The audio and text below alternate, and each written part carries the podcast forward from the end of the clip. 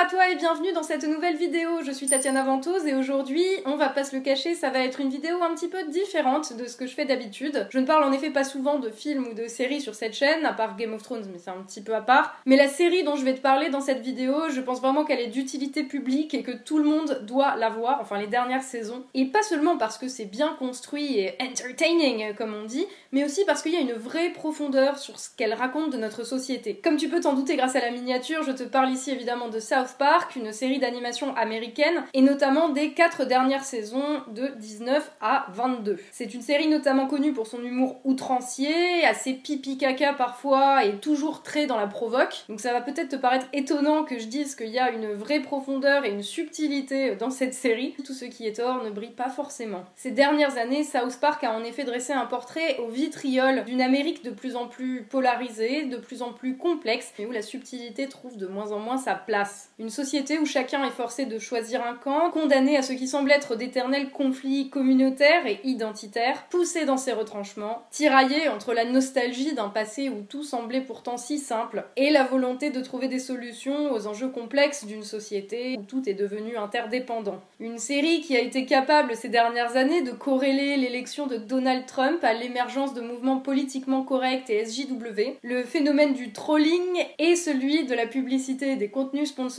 ou encore la boboisation d'une société qui a du mal à comprendre ce qui arrive à la planète, et l'exploitation des failles psychologiques de l'être humain pour gagner encore en pouvoir. En somme, une série capable de montrer, par l'absurde, une cohérence dans un monde actuel qui semble ne plus en avoir beaucoup. Et si ça ressemble à quelque chose que tu connais bien, c'est fait pour. Alors si tu penses que tu es dans le camp du bien, si tu penses que tu as raison, quelles que soient tes opinions, je t'invite à plonger dans le miroir qu'est South Park. Tu vas forcément y reconnaître tes propres comportements et c'est pour ça qu'il faut que tu la regardes. Quand je parle des quatre dernières saisons, je dis bien donc les saisons 19 à 22, avec la 19 qui se focalise énormément sur le phénomène des publicités, la saison 20 qui est beaucoup beaucoup plus ouvertement politique puisque c'est une saison qui est sortie en 2016 et c'était l'année où il y avait l'élection présidentielle aux États-Unis, à l'issue de laquelle Donald Trump a été élu. Puis les saisons 21 et 22 reviennent à un format, on va dire, moins euh, sérialisé, les épisodes se suivent moins directement,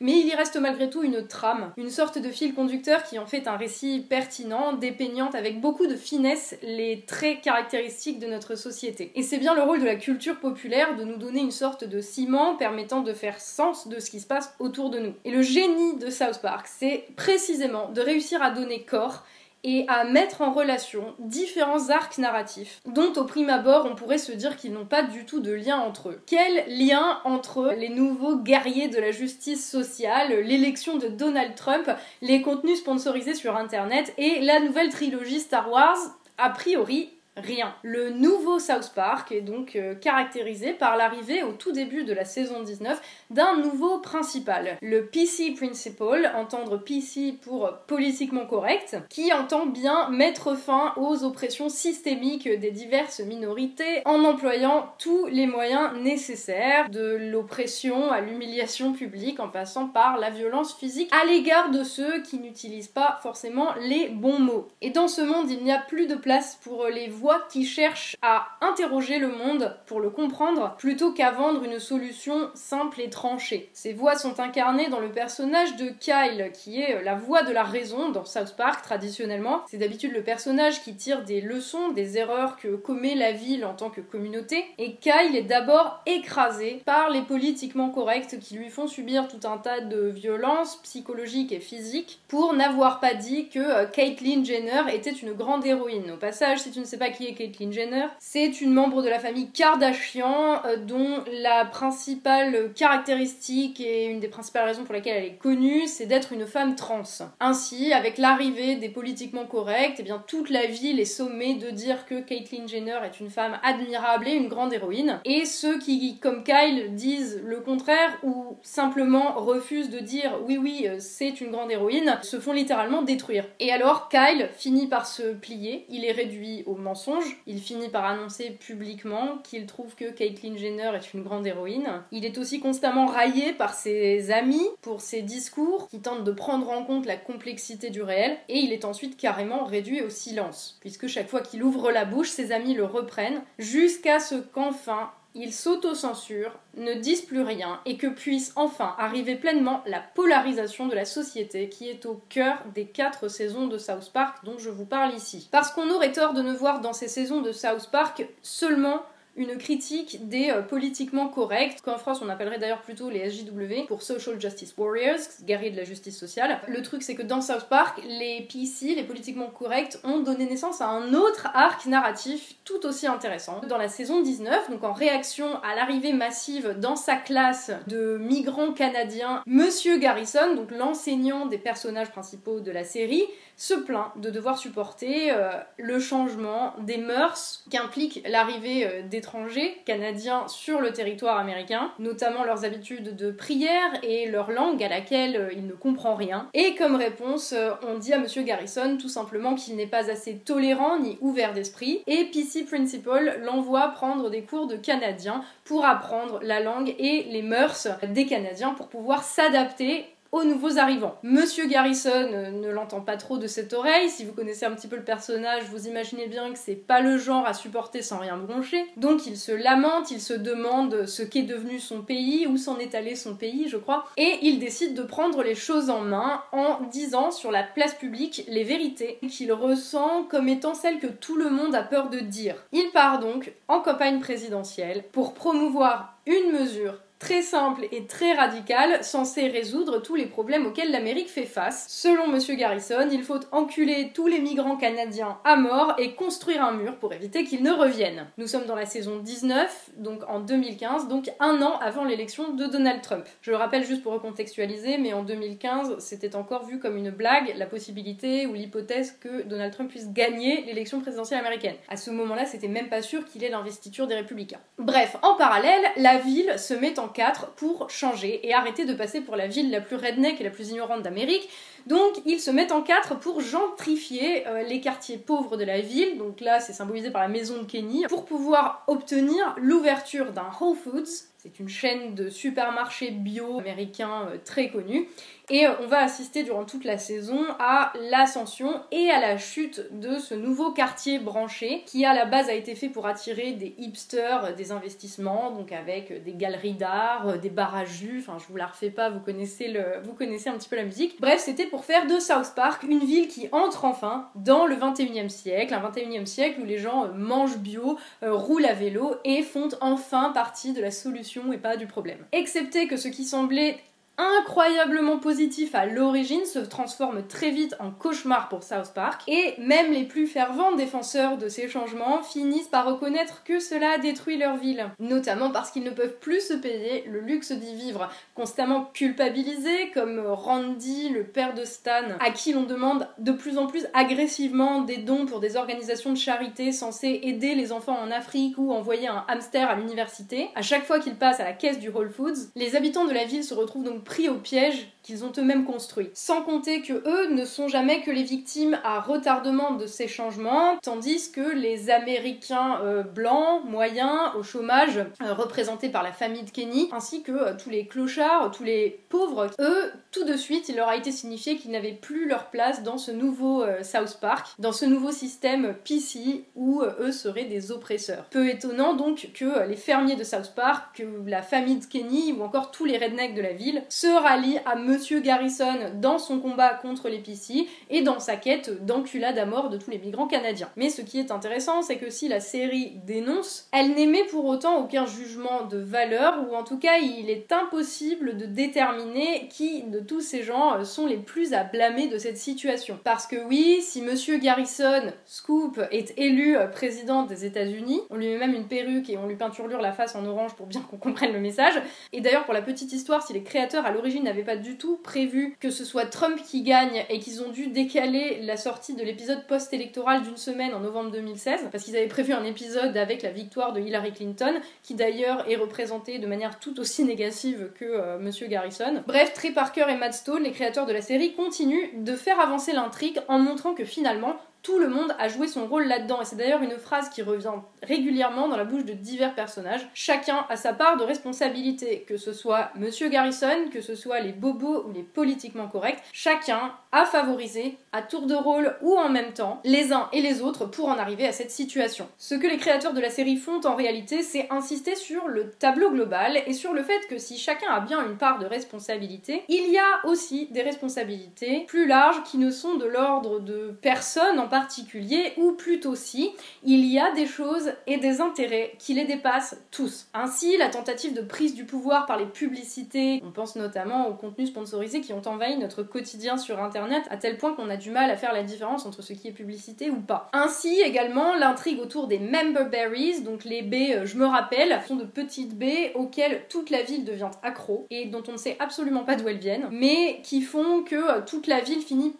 devenir totalement nostalgique de manière malsaine d'un passé fantasmé. Et c'est en réalité euh, ces Member Berries qui font l'élection de Monsieur Garrison et qui font que tous les habitants de la ville se retrouvent à adorer la dernière trilogie Star Wars de J.J. Abrams tout en ayant la nausée. Ainsi, surtout, euh, l'intrigue de la saison 22 et donc la dernière saison à ce jour, c'est l'intrigue qui retourne quelque part à des fondamentaux totalement inattendus d'ailleurs de la part des créateurs de South Park, à savoir comment une poignée euh, de patrons de multinationales, ici personnifiés euh, par euh, Jeff Bezos, le patron d'Amazon, exploitent en fait 99% de la population en exploitant leur division. Mais on va y revenir un petit peu plus loin dans la vidéo. Parce que ces quatre dernières saisons, en réalité, parlent en toile de fond d'une polarisation croissante de la société, de sa division en camps de plus en plus irréconciliable. La division entre euh, les progressistes et les réacs semble être quand même la grosse toile de fond qui semble être aussi le cas qui occupe le plus l'Amérique depuis quelques années, mais aussi de manière croissante la France. Imaginez pas qu'on est épargné. Avec d'un côté PC Principal qui commence à imposer de nouvelles manières d'agir, de parler euh, de manière hyper violente, et avec en face un Garrison qui va dire tout haut tous les outrages et le n'importe quoi qui passe par la tête de tout le monde, ou tout ce que tout le monde soi-disant pense tout bas. À noter d'ailleurs que si Garrison devient président des États-Unis, il admet lui-même n'avoir absolument aucune idée de ce qu'il fait. Et l'évolution du personnage est extrêmement intéressante, mais PC Principal aussi est soumis à une évolution, notamment avec l'arrivée de la vice principale Strong Woman, femme forte. On fait difficilement éloquent. Bref, ces deux personnages, PC Principal et Strong Woman, donnent libre cours à euh, leur attirance mutuelle, pourtant pas du tout politiquement correcte, comme ils le rappellent plusieurs fois, et ils ont des rejetons, des bébés politiquement corrects qui se mettent à pleurer pour rien et pourtant à faire la loi. Dans la dernière saison, par exemple, les bébés s'enfuient et vont commencer à organiser des manifestations, mais c'est-à-dire c'est pas des manifestations euh,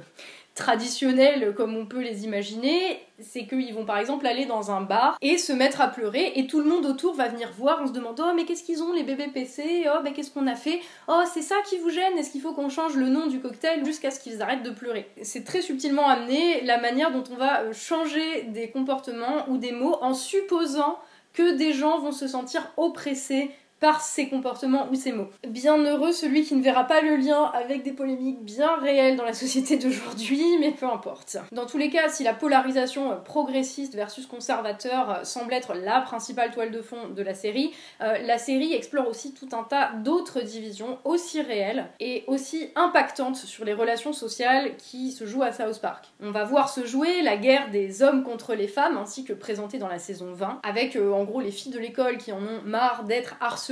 essentiellement par Eric Cartman. Et comme les garçons ne font rien, les filles décident d'agir de manière assez drastique et elles vont donc s'en prendre à tous les garçons qui, en conséquence, vont se mettre à suivre leur nouveau leader, Butters, qui est devenu une espèce de masculiniste euh, qui euh, sort sa bite euh, sans arrêt pour protester contre le fait qu'on généralise les accusations de harcèlement à tous les garçons. Mais bref, là encore, la situation est claire, il faut choisir un camp. Si, comme Kyle, vous essayez de parler pour la raison et pour la réconciliation, en assumant qu'il y a peut-être des torts un petit peu des deux côtés, etc., vous serez vu comme un ennemi par les deux camps, et on vous sommera de choisir où vous vous tenez. La saison 21 va même d'ailleurs plus loin que ça en mettant en scène une véritable chasse aux sorcières pour l'épisode d'Halloween. Mais si justement la chasse aux sorcières est dénoncée comme telle, les auteurs ne tombent jamais dans le manichéisme pour autant et ils s'abstiennent précisément de choisir un camp en rappelant que peut-être que c'est une chasse aux sorcières, mais que quand même tous les hommes de la ville ont fait des choses dont ils ne sont pas tout à fait fiers. Bref, les conflits entre deux camps qui s'estiment chacun être le camp du bien sont partout dans ces quatre saisons de South Park. Du conflit entre euh, les bobos sans gluten versus euh, les blancs coincés dans le passé, alors qu'ils sont surtout coincés dans la pauvreté, au débat entre euh, climato-sceptiques et activistes climat qui veulent juste qu'on leur dise qu'ils ont raison, ou au final tout le monde a surtout tort plus dans sa démarche que dans son point de vue. Dans tous ces cas précis, chaque camp semble bien défini, bien délimité, et pour s'en protéger, eh bien il y a une solution que South Park nous montre aussi, enfin c'est une solution, c'est la solution qu'a trouvé la ville en tout cas, qui n'en est pas une, on va le voir. D'abord on crée des safe spaces, donc des espaces sécurisés, en supprimant les opinions, les paroles, voire les personnes qui ne nous conviennent pas et qui nous oppressent ou qui nous font nous sentir mal, ainsi que montré dans l'épisode, je crois qu'il s'appelle Safe Space en anglais, euh, où euh, Cartman, avec des célébrités comme Demi Lovato ou Steven Seagal, vont profiter à la fois de la gentillesse de Butters et de l'autoritarisme du PC Principal pour faire bosser Butters gratuitement à supprimer tous les commentaires négatifs de tous leurs réseaux sociaux euh, de manière à ce qu'ils se sentent dans un safe space quand ils vont sur internet. Et ça finit par quasiment tuer Butters, vu que évidemment internet est rempli de commentaires négatifs et que une seule personne ne peut pas porter et gérer tous les commentaires négatifs posté par des dizaines et des dizaines de personnes. Mais bref, comme aucune leçon de toute façon n'a été tirée euh, dans cet épisode de la quasi-mort de Butters, et euh, vu que la voix de la raison Kyle a été réduite au silence, eh bien la ville décide purement et simplement de pendre la réalité. De, voilà, il y a un personnage qui dit je suis la réalité, euh, je suis là pour envahir votre safe space, etc. C'est très très bon épisode d'ailleurs. Et donc les habitants de South Park chopent la réalité et la pendent publiquement. Ce réel qu'ils ne peuvent pas, qu'ils ne peuvent plus supporter en tant que ville et en tant qu'individu. Et qu'on la pende ou pas à la réalité est de toute façon inévitable. Et 4 ans plus tard, ou 3 ans plus tard, dans la saison 22, toute la ville, tous les habitants de la ville en sont réduits à acheter ce qu'ils appellent une Buddha Box. Donc c'est une boîte en carton à se mettre sur la tête pour gérer euh, leur anxiété relative au réel et euh, réussir à être calme comme le Bouddha, mais qui en fait n'est jamais qu'une excuse pour pouvoir se comporter comme un connard avec les autres tout en acceptant rien venant des autres. Et c'est peu étonnant que ce soit le personnage de Cartman qui soit le premier à acheter une Buddha Box, sa relation avec Heidi Turner des saisons 20 euh, et 21, qui avait transformé Cartman en quelqu'un euh, d'altruiste et de concerné par toutes les questions de féminisme, d'oppression, etc. Après qu'il avait perdu tout moyen de se connecter à Internet dans la saison 20. Bref, tout ça n'était qu'une illusion. Cartman va très rapidement se lancer à corps perdu dans euh, la croyance que Elon Musk va pouvoir l'emmener sur Mars afin d'éviter que sa copine Heidi n'apprenne qu'il n'avait pas toujours été féministe. Et pour Cartman, c'est chasse le naturel, il revient au galop vraiment, euh, puisque euh, personnage narcissique par excellence, manipulateur, menteur, raciste, tout ce que vous voulez, il est juste obsédé par sa personne. Euh, donc Cartman, qui se prétendait déjà dans une des saisons avant, dans la saison 18 je crois, euh, qui se prétendait déjà transgenre pour avoir le droit d'avoir ses propres toilettes, Cartman s'avère n'être en fait intéressé que par son petit plaisir personnel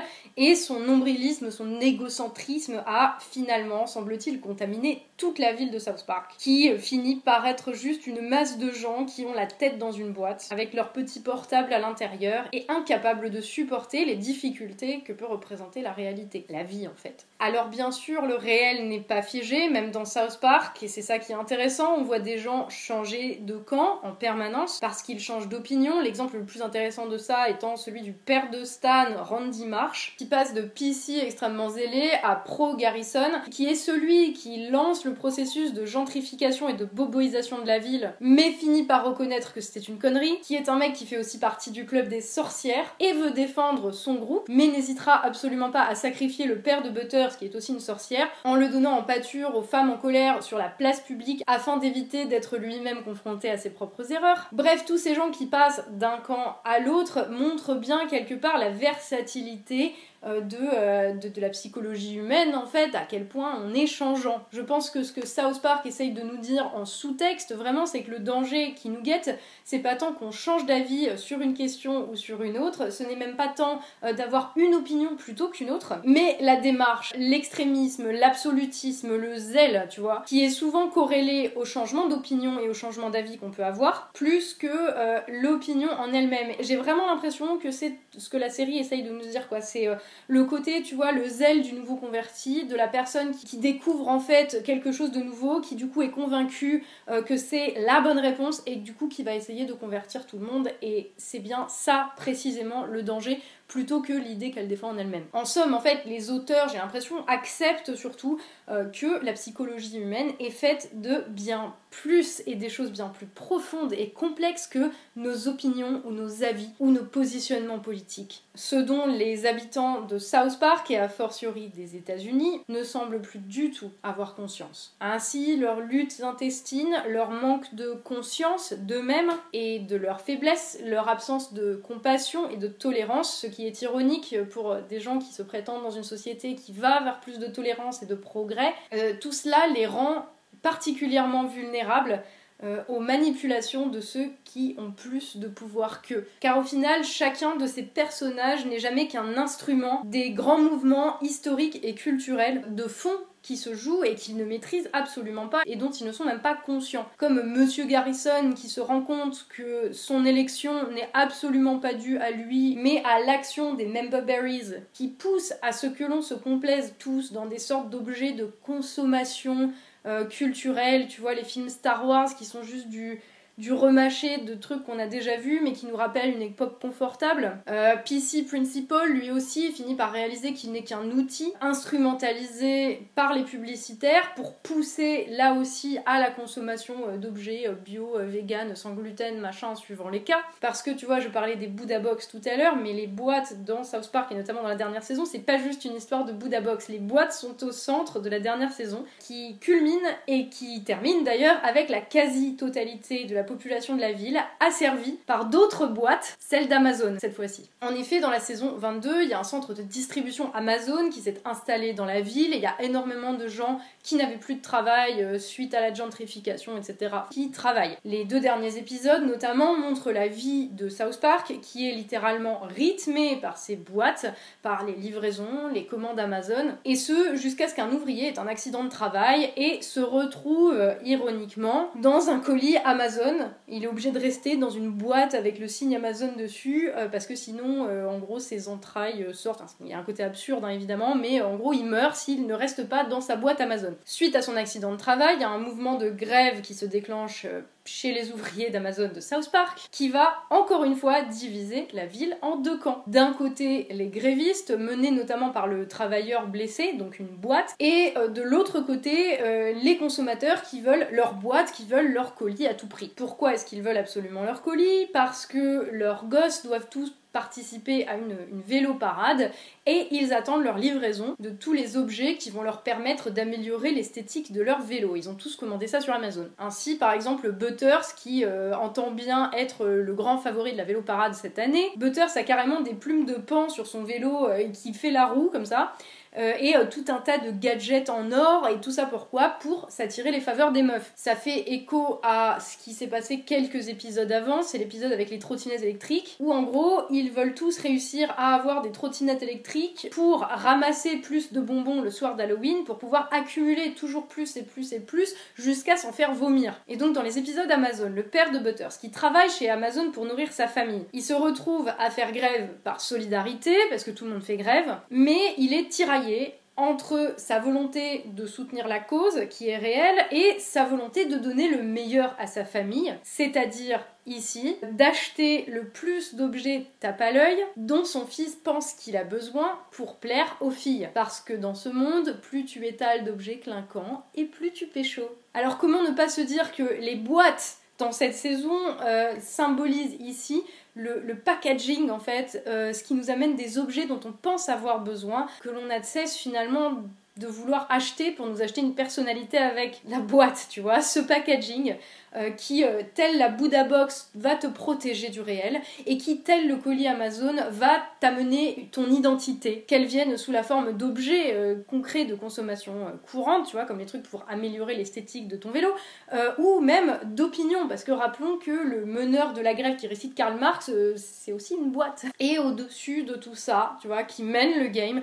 un des méchants particulièrement flippants de South Park. Pour ceux qui connaissent un petit peu la série, je trouve que Mickey, euh, en tant que patron de multinationale, est le personnage le plus flippant de la série. Euh, là, il a un sérieux concurrent, puisque arrive le grand méchant euh, de cette saison, c'est Jeff Bezos, le patron d'Amazon, donc, qui va tirer parti des divisions entre les gens de la ville, de la pauvreté, qui va tirer parti de leur volonté de toujours acheter, de posséder, etc. De l'abandon aussi de certains quartiers pour réussir à briser la grève en embauchant des gens désœuvrés qui n'avaient plus de place, comme on nous l'a dit euh, quelques saisons plus tôt, dans le nouveau South Park. Bref, le grand méchant, le patron de la multinationale, qui écoute nos conversations via nos objets connectés, dont on nous a aussi déjà parlé plus tôt dans les saisons, pour trouver de nouvelles techniques de vente plus efficaces. Celui, en fait, qui sait tirer parti de la faiblesse humaine, celle que nous avons tous, et ce, même si nous ne voulons pas l'admettre, la fétichisation de l'objet de consommation. Pour nous, ou pour ceux qu'on aime, pour que Butters puisse aller avec son plus beau vélo à la vélo parade,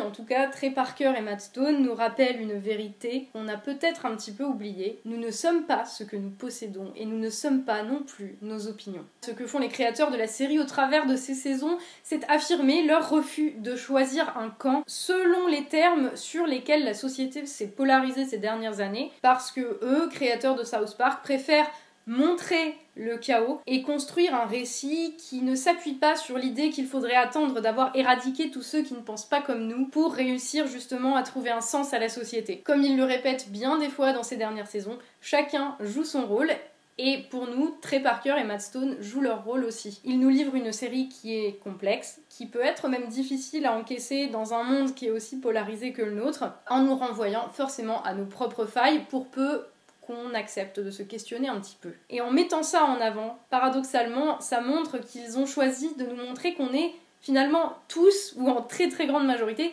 dans le même bateau et qu'on ferait peut-être bien de regarder qui profite de nos divisions, qui les alimente même, pour mieux tirer avantage de nos faiblesses qui sont somme toute humaines, qui ou quel système d'ailleurs. En tout cas, toujours sans céder à la facilité du raisonnement euh, simpliste, ni à la facilité de l'accusation. Paradoxalement, c'est comme ça que les auteurs semblent avoir choisi leur camp. Merci à toi d'avoir suivi cette vidéo, je suis désolée qu'elle soit aussi longue. C'est une série qui est très très intéressante et que je te conseille de regarder absolument. Il y a énormément de choses à encaisser, il y a énormément de détails, il y a énormément de sous-intrigues. Euh, qui montre que tout est lié. Les créateurs de la série sont vraiment des génies. C'est assez incroyable en fait qu'ils aient réussi à trouver un sens à la fois aussi clair et sans non plus évacuer la complexité des choses. Voilà, je vous encourage vraiment, vraiment, vraiment à regarder ces quatre, ces quatre dernières saisons de South Park. Je vous remercie donc d'avoir suivi cette vidéo jusqu'au bout. Je remercie évidemment tous les tipeurs qui me permettent de faire ce boulot au quotidien. C'est super important, c'est grâce à vous que la chaîne existe. Je vous dis à la prochaine dans une nouvelle vidéo qui sortira autour de la rentrée. Euh, et qui sera, on va dire, euh, plus euh, un contenu classique de ma chaîne et moins un contenu de vacances. Je vous dis à la prochaine et d'ici là, bien sûr, prenez soin de vous.